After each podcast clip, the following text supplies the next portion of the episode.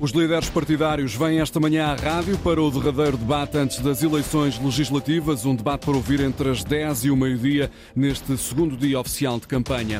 Os pedidos de despejo aumentaram 17% no ano passado, são cada vez mais os senhorios a exigir a retirada dos inquilinos por falta de pagamento das rendas. Tirar o curso e emigrar é o plano traçado por mais de 50% dos estudantes da Universidade do Porto. Estão 8 graus no Porto e em Coimbra, 10 em Faro e também em Lisboa. A esta hora 15 graus no Funchal e em Ponta Delgada, edição das 8 da manhã com Frederico Moreno. Arranca daqui a duas horas o debate político organizado pelas rádios. É o último momento em que os líderes partidários se vão enfrentar antes da ida às urnas, a 10 de março. O debate vai ser transmitido em simultâneo pela Antena 1, TSF, Rádio Renascença e Rádio Observador entre as 10 da manhã e o meio-dia. Ontem, no primeiro dia oficial de campanha, Pedro Nuno Santos passou por Matosinhos. O líder do PS quis recordar o passado, João Alexandre, para alertar para os riscos de um regresso da direita ao poder. As eleições são a 10 de março de 2024, mas em Matosinhos, perante uma plateia de perto de 1.900 pessoas, Pedro Nuno Santos quis puxar a fita atrás. Não vale a pena ao líder do PSD esconder Passos Coelho, porque Luís Montenegro foi mesmo um dos maiores responsáveis dos cortes nos salários e dos cortes nas pensões, dos períodos mais negros da governação em Portugal. Mas foi de volta ao presente que o líder do PS voltou a lembrar os tempos da Troika. A direita não aprendeu nada e apresenta-se com um programa que nos conduzirá à austeridade. Desconfiem sempre daqueles que prometem, mas quando governaram fizeram exatamente o contrário. E se há quem ainda não tenha captado a mensagem, Pedro Nuno Santos insiste. Nós temos as maiores economias europeias a apresentar sinais de abrandamento. Nós não estamos em tempo de aventuras fiscais e orçamentais como aquelas que as direitas prometem. Tempos de incerteza, sublinhou o líder socialista num comício onde também marcou presença Francisco Assis, primeiro para defender o programa económico do PS, depois para separar as águas. O que nos separa da direita democrática é que nós não nos limitamos a defender a democracia política. Estamos plenamente convencidos que sem uma forte democracia económica, social e cultural é a própria democracia que entra em crise. Com o cabeça de lista pelo Porto a deixar um conselho ao líder do partido. Não cedamos nunca à tentação de responder à arruaça com a arruaça. Num comício onde estiveram ainda os autarcas de Gaia e de Matosinhos, Eduardo Vitor Rodrigues e Luísa Salgueiro, na defesa do líder e a quem pediram que não acredite em sondagens. Sei o que fizeste na década passada, foi a mensagem do líder do PS dirigida a Luís Montenegro. O presidente do PSD, que fez também campanha pelo Norte, em Vila Real houve casa cheia para assistir ao discurso de Montenegro. Choveram ideias para o futuro do país, mas não só no Namaral. Com uma chuva torrencial lá fora e o grande auditório do Teatro de Vila Real com 500 lugares a rebentar pelas costuras, Montenegro começou por pedir desculpas. A minha primeira palavra é para vos pedir desculpa por não caberem todos cá dentro, mas efetivamente esta é uma, uma candidatura onde, quando começámos, éramos muitos, hoje somos milhares e amanhã seremos milhões. Em Vila Real, num dos distritos mais envelhecidos do país, o líder da AD repetiu uma garantia. Eu quero aqui dizer aos mais velhos, ou se quiserem aos menos jovens, ou mais jovens do que os jovens, como quiserem, a esses eu quero dizer-lhes: nós não vamos, de maneira nenhuma, cortar um cêntimo que seja na pensão e na reforma de quem quer que seja. De maneira nenhuma! Montenegro diz que, além da saúde, do emprego, da educação, a agricultura é uma das apostas estratégicas da candidatura ou de um futuro governo AD. Nós, apostando na agricultura como setor estratégico, vamos potenciar a atividade económica emprego e fixação de pessoas. E por isso repetiu Montenegro. A agricultura é estratégica para o desenvolvimento do país. E contribui, disse ainda ao líder da AD, além de outros planos que tem para fixar os jovens no interior do país. Ideias defendidas pela Aliança Democrática em Vila Real no arranque desta campanha. Quanto ao presidente do Chega, André Ventura, esteve num comício em Lousada, distrito do Porto, onde garantiu ser alternativa para governar. Nunca em 50 anos conseguiram cumprir o aumento de salários, a dignidade dos nossos homens e mulheres que trabalham nas Forças Armadas, nas Forças de Segurança, a dignidade da nossa função pública, a dignidade do nosso país. Dê-me uma oportunidade. Apelo feito por André Ventura. O líder da Iniciativa Liberal esteve ontem em Palmela, no distrito de Setúbal. Rui Rocha atacou o governo socialista por prometer e não cumprir, dando como exemplo o programa Creche Feliz. O governo socialista, bom em propaganda, há que reconhecê-lo, péssimo na execução, prometeu creche gratuita para todos. Eu pergunto apenas uma coisa: quantos milhares de famílias existem hoje que não têm vaga para as suas crianças nas creches e não podem beneficiar desse programa. É só propaganda, é só vontade de enganar os portugueses.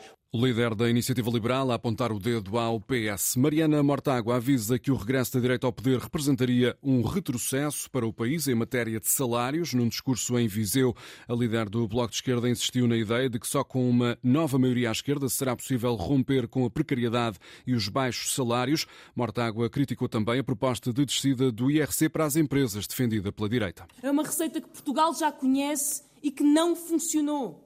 Predação do território predação de recursos naturais, destruição ambiental, desrespeito pelas populações, gente qualificada em trabalhos mal pagos, precários. Ataques à direita de Mariana Mortágua. No arranque da campanha no Porto, o secretário-geral do PCP defendeu o aumento imediato de pelo menos 150 euros para todos os salários. Paulo Raimundo criticou também os partidos políticos por não discutirem os problemas reais da população portuguesa. É abismal a diferença entre os temas de debate e a vida das pessoas. E é de sublinhar o alinhamento praticamente todos, de todos, com a, a, agenda da bolha mediática. Porque a única coisa que têm para apresentar aos trabalhadores e ao povo é ou a continuação da experiência dos últimos dois anos de maioria absoluta do PS, com os resultados que estão à vista, ou a receita do PSD, do Chega, do CDS e da Iniciativa Liberal, esse caminho de retrocesso ao passado, de retrocesso aos tempos sombrios da Troika. Paulo Raimundo, no arranque da campanha da CDU. Já o PAN fez ontem à tarde uma caminhada, esteve a, a defender as causas do partido. Inês Souza Real eh, abordou também a questão dos transportes e lembrou que o PAN pretende criar um passe único para todo o país. Temos ouvido falar Luís Montenegro e Pedro Nuno Santos sobre o aeroporto, mas não nos podemos esquecer, e eles têm deixado para trás efetivamente, um dos grandes desafios do país, que é garantir que a nível urbano e a nível regional teremos transportes acessíveis para a população e é por isso que o PAN quer criar o passe nacional único gratuito até 2028. Proposta do Partido Pessoas, Animais e Natureza. Quanto ao LIVRE, realizou ontem uma festa comício no Teatro Itália, em Lisboa. Foi lá que Isabel Mendes Lopes, do LIVRE Lisboa, acusou a direita de não saber discutir ideias. Os debates mostraram bem quem é que se consegue sentar à mesa, falar, discutir ideias e chegar a consensos. Resumo dos argumentos dos partidos políticos neste primeiro dia oficial de campanha, mais para ouvir ao longo dos espaços informativos da Antena 1, assim como no Vamos a Votos, jornal de campanha da Antena 1, que vai para o ar todos os dias às nove e meia da manhã e às cinco e meia da tarde. Esta manhã, excepcionalmente, não há edição do Vamos a Votos devido à transmissão do debate das rádios entre os líderes partidários. Os pedidos de despejo aumentaram 17% no ano passado. O balcão do arrendatário e do senhorio recebeu quase 3 mil processos para a desocupação de casas. A falta de pagamento das rendas, Rosa Azevedo, é a principal razão apontada pelos senhorios para forçar a saída de inquilinos. O balcão do arrendatário e do senhorio recebeu no ano passado 2.672 pedidos de despejo. Os dados do Ministério da Justiça, divulgados pelo Jornal de Notícias e Diário de Notícias, revelam um aumento de 17%. O maior número de processos processos de despejo, mais de mil, são no distrito de Lisboa. Só na capital são mais de 300. Segue-se o distrito do Porto, com perto de 500 processos. Há várias cidades nas áreas metropolitanas de Lisboa e Porto com mais de 100 pedidos de senhorios para desocupação das casas. É o caso de Sintra, Amadora e Gaia. A falta de pagamento das rendas está na origem da maior parte dos processos. Durante o ano passado, o balcão do arrendatário e do senhorio deu razão a mais de mil proprietários e mandou despejar os inquilinos. No final de 2023, estavam pendentes nos tribunais mais de 4 mil processos de despejo. Ouvida há instantes pela Antena 1, a Associação de Inquilinos Lisbonenses diz que as rendas altas e o desemprego são as explicações para este aumento dos pedidos de despejo. António Machado realça que existem muitas famílias nesta altura em dificuldades económicas. São situações recorrentes do aumento de custo de vida, do aumento das rendas bárbaras e de situações, no fundo, que famílias desprotegidas se veem perante uma, uma situação problemática e acabam por ter apoio de ninguém é grave do ponto de vista individual de cada uma das famílias que é atingida por essa, por essa situação, em princípio decorrente de enfim, dificuldades, quer nos seus rendimentos, eventualmente deixaram de os ter, Explicações da Associação de Inquilinos Lisbonenses para este aumento dos pedidos de despejo. Há cada vez mais inquilinos a serem obrigados a sair de casa. Mais de metade dos alunos da Universidade do Porto admite sair de Portugal à procura de melhores condições de vida. É o que indica um inquérito realizado pela Federação Académica. O elevado custo de vida no país leva a que a maioria dos estudantes equacione emigrar. É um tema que vamos desenvolver na emissão da Antena 1 já a seguir a este noticiário.